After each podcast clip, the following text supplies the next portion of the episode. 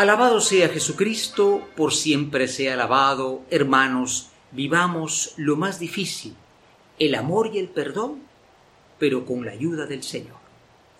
En este séptimo domingo del tiempo ordinario, la palabra de Dios, en este ciclo de San Mateo, recordemos, continúa enseñándonos que la fe cristiana, como decíamos el domingo pasado, es radical, que va a fondo.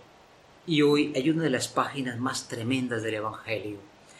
Alguna página que los cristianos que no son cristianos en el fondo no les gusta.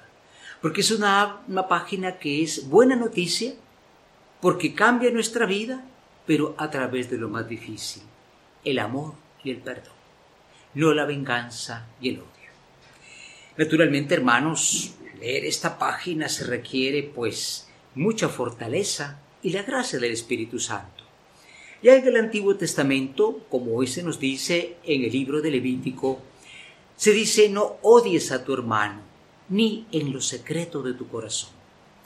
Recordemos que el pecado, el pecado ya grave como es eh, pegar, atentar contra el hermano, nace de un sentimiento oculto, el odio, eh, o la envidia o el resentimiento, ya cuando llegamos al golpe o a lo físico o verbal, es porque ya algo venía de adentro. El Levítico lo decía, no odies a tu hermano ni siquiera en tu corazón. Es triste porque muchos dicen yo soy cristiano, pero no puedo perdonar. Pues, ¿qué cristiano eres? ¿Qué cristiano somos? A todos nos cuesta mucho. Por eso en el Salmo se nos dice es que el Señor es compasivo y misericordioso.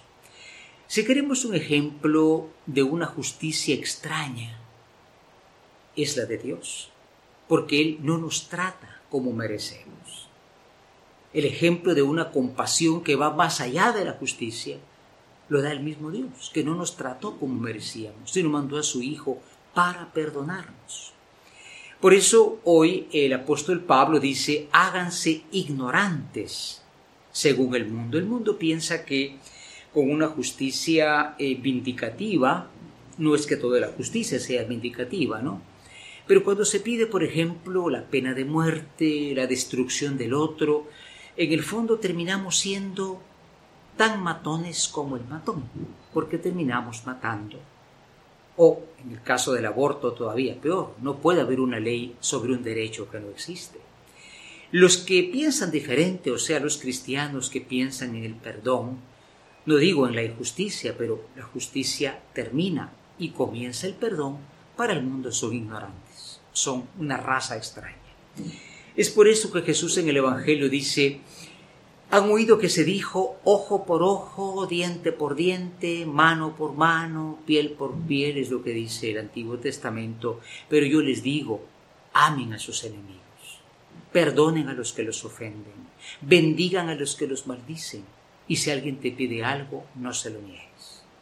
Tremenda tarea, dificilísima. Decía Santo Tomás hace mucho tiempo, si te parece que Dios te pide algo muy difícil, como subir a una montaña muy empinada, con una mano, con la otra Él te ayuda. Nadie puede cumplir esto si no es con la ayuda del mismo Señor. Por eso la oración es importante, porque perdonar o no perdonar no son sentimientos, son parte de la acción del Espíritu Santo que nos transforma y nos ayuda. Vivamos entonces, como digo, el amor y el perdón, que suenan tan bonitos, pero son sumamente difíciles si nosotros no le pedimos a Dios que nos ayude. Muchas veces decimos, hay que pedir la justicia y en el fondo estamos reclamando la venganza, porque no podemos mm, perdonar a esa persona. O decimos lo perdono, pero si lo tengo delante le pego. Bueno, pues esto no es exactamente un perdón. Cristo dijo, Padre, perdónalos, porque no saben lo que hacen. Él es el modelo. Pidámosle a Él que nos ayude mediante la acción del Santo Espíritu que puede borrar lo malo del corazón y darnos la semilla del amor y del perdón. Amén.